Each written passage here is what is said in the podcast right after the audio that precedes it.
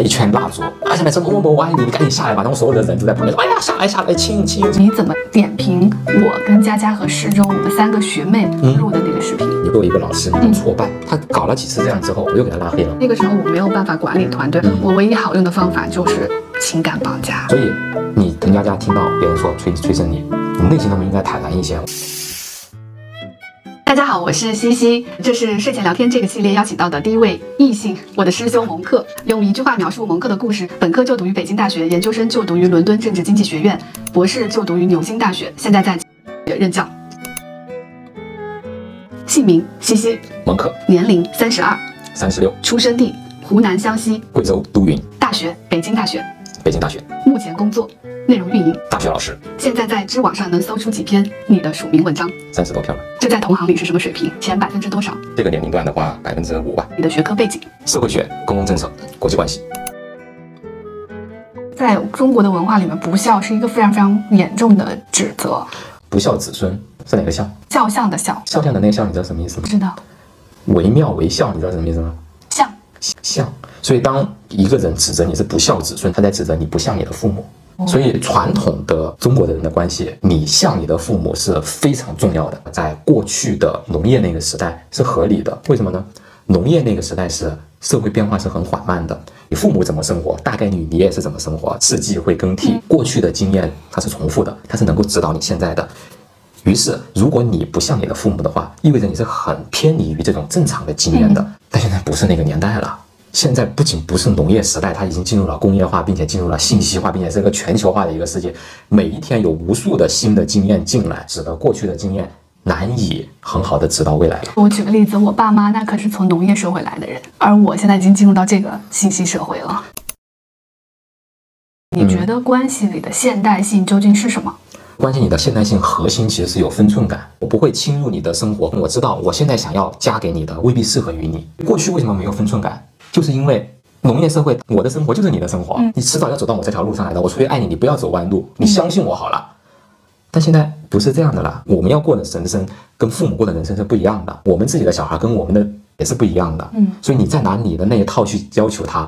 那你太把你自己当回事了。嗯，你怎么点评我跟佳佳和适中我们三个学妹录的那个视频啊？你们呈现了一种有分寸感的现代人际关系。你为什么会就用有分寸感的现代人际关系来形容我们三个人呢？因为在很多人其实都在评论和弹幕里说，嗯，就很美好的友情什么之类的。友情就是一种有分寸感的东西，它指的不是血缘之间的关系，它就不能够像血缘关系那样。佳佳说他有什么样问题，你立即飞到。伦敦，我给你指点一下，你应该怎么样？所以你觉得一个好的友谊反而是应该君子之交淡如水的？就是说我不会立即的把我的想法强加于你，我一定会先听一下你现在需要的是什么。我讲给你听我的意见的时候，我也不指望你照单全收，我不会说你不像我，你就跟我不是一条心，因为我。认识到你是一个独立的、跟我平等的一个个体。今天像我来这个地方是学长、学妹或者怎么怎么地，我们中国人很喜欢用这种血缘关系来比拟一切的关系。师兄师妹都是用一种血缘关系的想象来框定这一段本质上不是血缘关系的关系。于是我们就会有那种从血缘关系那个地方迁移而来的期待。我想换取什么呢？我想换取你认识到我在对你好，于是你下次要听我的。你要把它理解成控制。有无不可，所以这种控制，它不是说我把你扭起来，我用暴力、用强力给，不是的，它是要营造出一种氛围，那种氛围就觉得你好像欠我的东西。我原来以为只有我家是这样的，原来是是所有的父母都这样吗？所有的这样的前现代的人都是这样，不仅是中国人，凡是在前现代社会关系当中的意大利人、南美人，很多人都是这样。因为我很长一段时间痛苦都是来自于全家人都已经为你付出了，由于有这个恩情，所以你欠他们的。那下一次他们说什么，你就你就得听了。《速度与激情》那个主角最喜欢讲的一句话就叫做“为什么要帮你？We are family。”其实根本就不是 family，不是一个黑帮，就会用 family 来。Justify 来合理化他的一切行为，还有一种就什么都用 family 的是中国的老板，对老板，中国中国有多少公司的群是叫做 family 的群啊？是吗？对，之前我跟我一个很好的朋友，我们做一个实验，你就在微信的公众号上搜某某之家、汽车之家、苹果爱好者之家、什么什么之家，我们明明是陌生人，我们都买了这一款车，我们 变成成了家人。这个其实是意味着什么呢？意味着我们没有办法想象其他的社会关系，家对于中国人是如此之重要。以至于我们把它作为一种模式来想象所有的社会关系。雇佣关系应该是什么？如果老板变成了父母，那请问老板可以开除员工吗？他其实是在用子女的要求来要求你，好像你在为家人做事情。他其实是变成一种单向的对于你的一个义务的要求。本来。正常的雇佣关系应该是是一个双向的。之前我刚开始带团队的时候，有一个场景我特别不喜欢，就是我的下属来提离职。嗯，我之前是以为我的这种不喜欢里面包含的更多的是我的个人价值被否定了，所以我失败了。对我今天听你讲，我我觉得可能里面还包含着你要逃出我的控制了。一是你要逃出那个控制啊，第二是我之前对你这么好，对你竟然这样。我给了你这么多机会。第三点，其实是因为你把这一段的关系就变成你个人的延伸了，所以英文叫 take it personal，把这个事情理解自己的延伸的，只有在家这个环境当中，因为小孩就是父母的延伸啊。我死了之后，我在世界上的基因就由你来承担了，所以小孩要对父母忤逆。咱也要理解父母，他内心当中是很痛苦的。你非要把它套用在职场上，那就意味着什么呢？你下属不能够稳定。老公他们的家族群发生了一段非常有意思的对话。我的公公，因为我婆婆来北京带孩子了，他有尝试过来北京生活一段时间，但是还是不太习惯，他又回家了。嗯，所以他们俩现在在两地分居。对我公公突然在群里说说，觉得我婆婆最近已经不太听他的了。然后我老公就说。你不要这样去理解婚姻，你不要觉得婚姻里就是我我妈要听你的。我公公就发了一句话说：“你怎么能这么跟我说话呢？你在公司也是这么跟你领导说话的吗？” 首先，他老婆是要听他的，对。其次，他儿子是不能挑战他的，而他儿子跟他的关系就跟他儿子在公司跟他领导的关系是一样的。是是是，你刚刚的例子其实就说的是，我们就用一种关系来比拟所有的关系。曾经有一段时间，我经常反思的一个问题就是，为什么我上班的时候这么痛苦？慢慢的，我就发现我的痛苦很多很多时候都是来自于职场里的关系。嗯，其实老板是职场里非常痛苦的一个角色。我没有经受过一些科学的管理方式的训练，所以那个时候我怎么样形成团队呢？我就经常团建，带着大家出去玩儿。我的下属如果生病了，我会冲到他家 带他去医院。这不是只对一个人，是所有人生病了，我都会带他去医院。我的手机里现在还绑定着不同的我的前下属的医保卡。天哪，这就叫做没有分寸感，你知道吗？那个时候我没有办法管理团队，我唯一好用的方法就是情感绑架。我都对你这样了，我都掏心掏肺了。对，对，那你工作还不得努力一点吗？是的，你要带团队哈。我们作为所谓的博士生导师，也要带自己的博士。嗯，我带过一个博士，那个博士是很聪明的一个，但很有自己的想法。很有这些想法，就意味着他不一定听你的。嗯，你给他发微信，他可能三天两头他不给你回。你作为一个老师，你很挫败。他搞了几次这样之后，我又给他拉黑了。为什么要拉黑他呢？我的期待是，你看到你导师把你拉黑了，你给我写一个邮件，你认个错，你懂我意思吧？你也没有比我好太多。做样做背后的理由是什么呢？是我把你招进来的，我的这个名额我给了你，于是你应该听我的。你现在竟然不仅不听，你连我的微信都不回，我觉得你这人不行。我希望你去认认，你来认个错。但后来过了半年之后，没有任何的邮件，人家根本不理我。于是这个时候我就想，首先你作为一个老师，你像这样想，你真的很幼稚。什么叫你把他招进来的？难道不是这个大学把他招进来的吗？他是你的人吗？他不是你的人。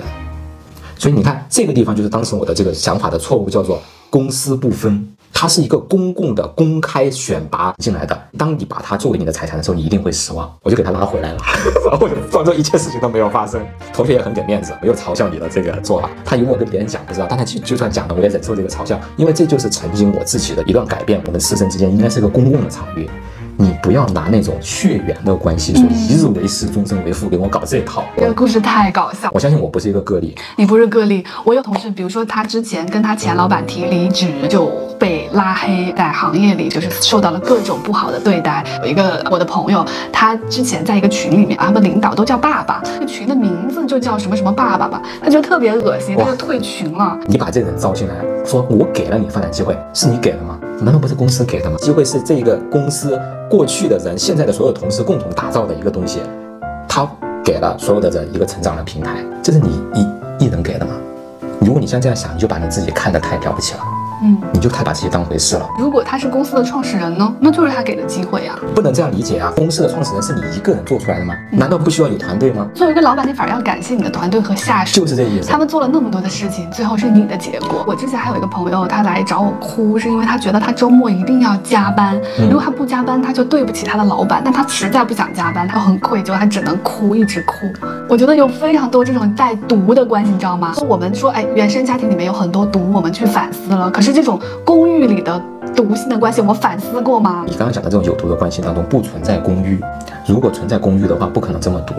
公寓它是一个人与人之间的处相处出来的一个域。嗯，我刚刚讲的，我曾经对待那个学生，我们之间就没有公，一切都是我自己的私。我觉得你是我招进来的，你是我造就的，你是我培养的，你们俩之间真的有一个公共的领域形成了之后，会有双方的权利和义务，并且这个权利和义务是有弹性的，不是说某方就一定得听另外一方的。我叫你。去干这个事情，你可以说老师，我这个事情我不想干，为什么呢？因为我有别的实习。你就说你实习到什么时候啊？他说到六月份。那我说那你六月份不行，七月份行不行？他说七月份我要回家，七月底行不行？他是有这么一个真的是有可以谈论的协商的这么一个领域。我们俩是经受到了非常多扭曲的挫折，然后慢慢进行反思。有个英文，它不是 private，他是 ego，就有个很大的自我，觉得你自己了不起，所有人都来听你的，尤其是你要控制他人。你要走入社会，就一方面你要放下你的这个 ego，你的这个自我，但另外一方面呢，又要很珍视你的自我，因为别人在压迫你，对你提要求的话，你不能一味的退让的。昨天面试的时候，有一个候选人本身很热爱学术，我说你为什么没有走学术这条路？他说因为他的导师就那个时候我跟他说了一句话，到时候如果说你为什么没有在这一行继续干，你说是因为碰到了我，嗯，我承担不起你这个 人生选择的责任。相当于是你在一定程度上觉得自己没有那么了不起。对，我也只是一个一个 team 的一个对，你你不用把你的人生就交付给我，咱不要搞那么沉重，就是这意思。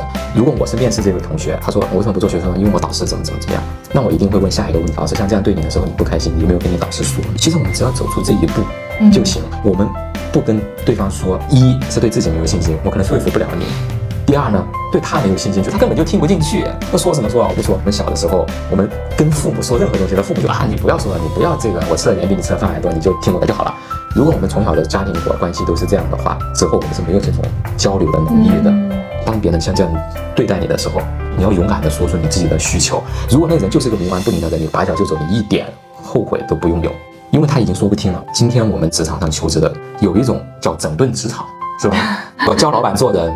对吧？八零后那加班那都是这个唯唯诺诺的，九零后都在摸鱼，唯独零零后现在来整顿职场。你说什么我都不听，并且我在群里面怼你。你跟老板像这样像这样说话，像这样做的，也跟老板像这样叫你去做，其实本质上是一样的。用你讨厌的方式去反对你讨厌的事情。有人在整顿职场的时候，如果有人反对他，他不会让那个人真的能够跟他交流、交流和 argue 的。他也是会像老板一样很粗暴的说：“你不要讲这些，你们这套都不行。”就是用一种道德绑架代替另外一种道德绑架，只不过道德绑架从 We are family 变成了职场整顿。对你既要放下你的自我，但你又要坚持你的自我。你既不能够说卑躬屈膝，但是你又不要想要凌驾他人。鲁迅先生说：“我们什么时候才不要在这奴隶和奴隶主之间的这个状态？我要能力强，我就做奴隶主；我能力不强，我就甘为奴隶。能不能摆脱这样的状态？”家庭内部，唯独只有夫妻之间的关系是没有血缘，是没有血缘的。没有血缘就意味着，你其实不要再拿你是我的一部分来要挟对方。夫妻之间很多时候用爱进行了绑架。大学的时候，如果我打电话我男朋友没接的话，我就会疯狂的一直打，可能打十几个、二十几个，我就跟他说我太爱你了。你讲的那种爱就是恩，我那么的在意你。你竟然不接我电话！我老婆曾经跟我讲过的，以前北大特别喜欢在车棚那个地方表白，摆了一圈蜡烛，啊，下面说某某某我爱你，你赶紧下来吧。然后所有的人都在旁边说，哎呀，下来下来亲亲亲。这个时候其实就是一种绑架，我都在这么多人面前出卖了我的尊严。对，就我把它叫做道德资本。我已经像这样的表露我的心迹了，你不完全的听我的，怎么可能啊？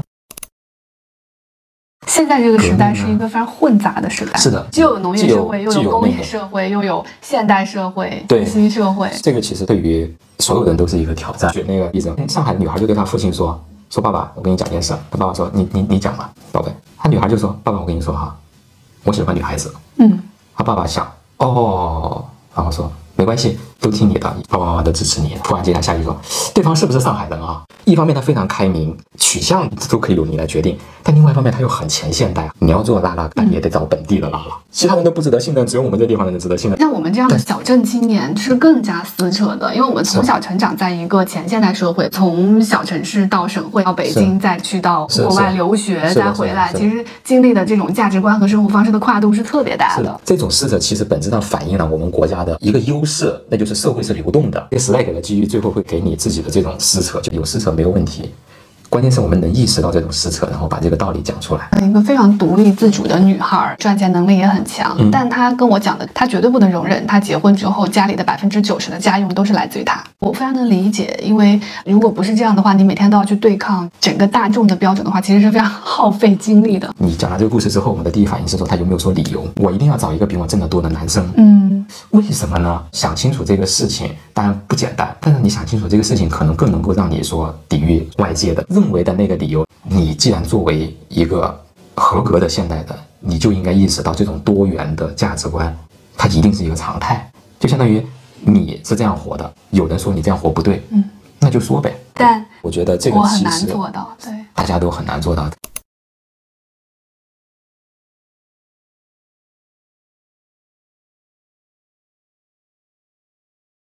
因为所有的做题家都是说通过别人的肯定来实现社会的流动的。当别人不肯定他的时候，内心当中一定是非常惶恐的。我那天听几个 Harvard 的毕业生聊天，他们就说那个工作之后特别幻灭。为什么幻灭？嗯，他们就在说我的卷子呢？我们走到哪里，你都会想我的卷子呢？我要是你，我就反问一句：说你自己不知道给自己出一张卷子吗？矫正做题家的核心的特质就是只会做题，不会出题。当所有这些都实现了，我都打通关了，我都到哈佛博士毕业了，我我突然觉得这世界上没有什么可值得追求的了。嗯这不是一件好事，也不是一件值得光荣的事情。自己给自己出题太难了。我观察到一些擅长做题的人，他们跳槽特别频繁。嗯为什么呢？因为他们一直在找最好的在哪里。可是工作之后，其实那个最好就消失了。你要建立你自己的标准。他只是在找一个更快捷的手段来实现那个定量的目标，而那个定量的目标就是当人上人。当你看到这个手段要花十年的时候，不行，我要换一个只花五年的，我要换一个只花两年的。我是零四年高考的，我就印象非常深的记得六月七号早上的十点半的时候，我内心当中的那种惶恐。为什么呢？因为那天早上是考数学，十一点就要交卷了，我十点半的时候我才做到立体几何那个题。并且我不知道怎么做。这个时候，我突然想到，头一个星期我们的数学老师教过我们一个东西，叫做空间向量，说空间向量可以用来解立体几何，但是呢，它没有在我们的那个教纲当中有，它是一个额外教给你的一个。于是我就用这个方法，我只学了一遍的这个方法，竟然就解出了那个题。意思是什么呢？意思是我根本就不会那套立体几何，我也不懂空间向量，看我得分了呀，我最后上了北大了呀，谁敢说我不对？我你只要得到这个分儿，只要碾压住那么多百分之九十九的人，知识本身是什么没有关系。以前我们的那种教育，我们很喜欢为了让学生能够考试成为人上人，就像我我的那个例子一样，让你提前学。嗯，空间向量高中不教的，但我提前教你。所有的这种基础教育，最后要考的就是多学、快学、早学。哎，你说的这个分数是你成为人上人的手段，那所以我们现在就买包、买东西、买护肤品，是不是也是我们成为人上人的手段？那个考卷不见了的时候，哎，消费考卷出现了。你背一万块钱的包，就是比八千的好，嗯八千一定比两百的好。那你一个月赚一万，绝对要比赚五千的要。这个人值得交往，那就跟分数其实就是一模一样的。让我们死了的时候，我们的墓志铭上可以写这是一个人上人。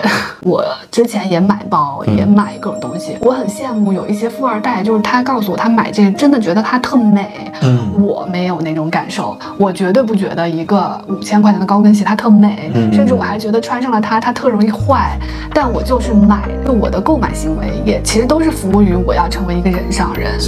你想想，我们没有钱的时候，没有说买五千块钱高跟鞋的时候，你难道没有过觉得一个事情很美或很好的一个瞬间吗？绝对是有的。你看这个落日，你看着所有的公园，你是觉得美的那一个瞬间，是你基于那件事情本身的价值，你在欣赏它，让你得到愉悦，而不是说哦，这个公园谁都能来，它不能够让我成为人上人，我一定要有个私家公园我才开心。你要是永远限于那想通过物品、通过分数、通过一个结果让你成为人上人的那种思维的话，多少钱都不够。你放心好了，因为世界上总是绝对会有比这个车更好的，比这个技术更先进的，比这个高跟鞋更美的。那这个贵的更贵的，关键是对更贵。所谓的小镇青年或者做题家，核心的特点，第一个，只做别人出的题，自己不会去出题；第二个，做题的时候用最短平快的方式去做这个题；然后第三个，一定期待做了之后马上有一个分数的回馈。如果没有回馈，我要么就骂娘，要么我就换面，我是觉得高考教育制度还是一个相对好的教育制度，因为它保证了流动性。你研究公共政策可能比我更了解。我的感受是中国真的是世界上流动性还不错的，是的，我们都是这种流动性的受益者。只是说，呃，那我们有义务说去反思这件事情的两面性。是的，能够保证这个流动性，就相当于国家做完就已经做完了。这种反思呢，不应该由他来做，而是我们自己我们自己去做，不要有受害者心态。如果是要形成一个逻辑闭环的话，就是小镇做题家。当你不想去做人上人之后，可能你在所有关系里的控制，你的 ego 就没有那么大了。为什么你的 ego 那么大呢？可能也跟你特别想做人上人有关系。你这总结的非常好。其实控制是来自于想做人上人啊，不管是导师对学生的控制，还是老板对下属的控制对，还是老公对妻子的控制，都是因为他们想做人上人。如果我们解决了这种前现代的关系，我们完成了把自己从前现代关系拉到现代关系里面，对，那我们会成为很孤独的人吗？一定会啊不再互相绑定之后，其实就意味着孤独。嗯你就自己面对你自己，嗯可能你自己来，最后你自己死去。这些小孩有各自有各自的生活，他们可能都到其他地方，哪怕跟你住一个小区，可能跟你想的不一样，因为你们经历过的世界，他的那个时代和你的时代是完全不一样的。于是你内心当中还是只能面对你自己，哪怕你儿孙绕膝，但可能最了解你的、最知道你的，肯定只有你自己。那种就是一种孤独，这就是现代人的一个处境。当你跟人之间非常深度的那种羁绊、那种链接全部拿掉之后，对，你的人生可能非常苍白，你的前提是这些牵挂是你唯一的意义来源。有很多快乐你体会不到了。比如说一个他决定了他就是不生小孩的人，你会告诉他说：“哎呀，那有小孩的快乐你没有办法体会到，你做的还是那种用你自己的一个所谓的快乐。”你要跟我一样，对，你要跟我一样，哪怕是在快乐，你得跟我一样快乐。因为我在评论区看到太多人催佳佳生孩子了。现代社会它就是有不同的价值的，而这不同价值当中一定有传统价值。嗯现代社会跟传统社会的区别只是在于，传统社会的传统价值它是唯一的一个价值，嗯但现代社会当中它不是没有传统价值，所以你滕佳佳听到别人说催催生你，你内心当中应该坦然一些，无所谓啊，你可能这些人说的是对的，但我自己能够接受这一切，这就是孤独。我觉得自己承受，这难道不叫独立吗？Leave me alone，让我一个人待着，because I don't feel lonely。我不感到孤独，我不需要儿孙绕膝，我也能够得到我的满足。人生的意义，有些人可能他不从其他人来。你说的那种孤独，可能是狭义意义上的那种由于他人的陪伴所避免的一种状态。嗯，但是呢，人所需要的东西，可能不一定需要人的陪伴就可以实现。好。最后，我们再每个人说一个故事，你从前现代关系进入到现代关系之后的一个故事。三年前有一个关系非常好的离职的前同事，嗯我发现他又回我们公司工作了，嗯，我就赶紧给他发微信。我这个时候想打欢迎回家，但是我突然意识到家不对，所以我改成了欢迎回来。我也克制，我发了很多拥抱流泪的表情包，这个就是我的一个改变吧。这么多千言万语你都没有抒发出去，你感觉很遗憾吗？我没有再期待在工作中交朋友，我确实更期待我成为一个很好的同事。我在公司我要帮你说话，我觉得他不缺这个，他缺一个如果他工作上需要协作，我们能很顺畅的协作的一个好的同事。嗯我觉得这是我对他更高一层的支持。我也讲一个类似的，延续之前我那个很可笑的把学生拉黑的那个群，突然有一天告诉我说，我会读完这博士，但我不想做学术，以后不想在学术上面就业了，我想去做一个这样的挣钱的工作。换我以前，我会觉得很失望。我说咱随便随便在食堂吃个饭，我就问他你为什么不想做学术了？一个很好玩的理由是，他去亲眼见到了一个他自己很喜欢的一个偶像，人家都没有跟他说话，但是他从观察到这个的状态了之后呢，他自己觉得他想做一些更实际的一些事情。如果过去我是用很失败的一个导师啊，怎么这么一个演员就对你的改变那么大呢？并且变得是一个我我内心当中不赞同的一个选择。但是我讲完这一切的时候，我并没有感觉到情绪上的波动，嗯因为我觉得我把我要讲的讲了，那我没有在这个上面过多的纠缠。他怎么样选择那是他自己的事情了。我们就去吃了一个汉堡，之后他再也没有再联系我了。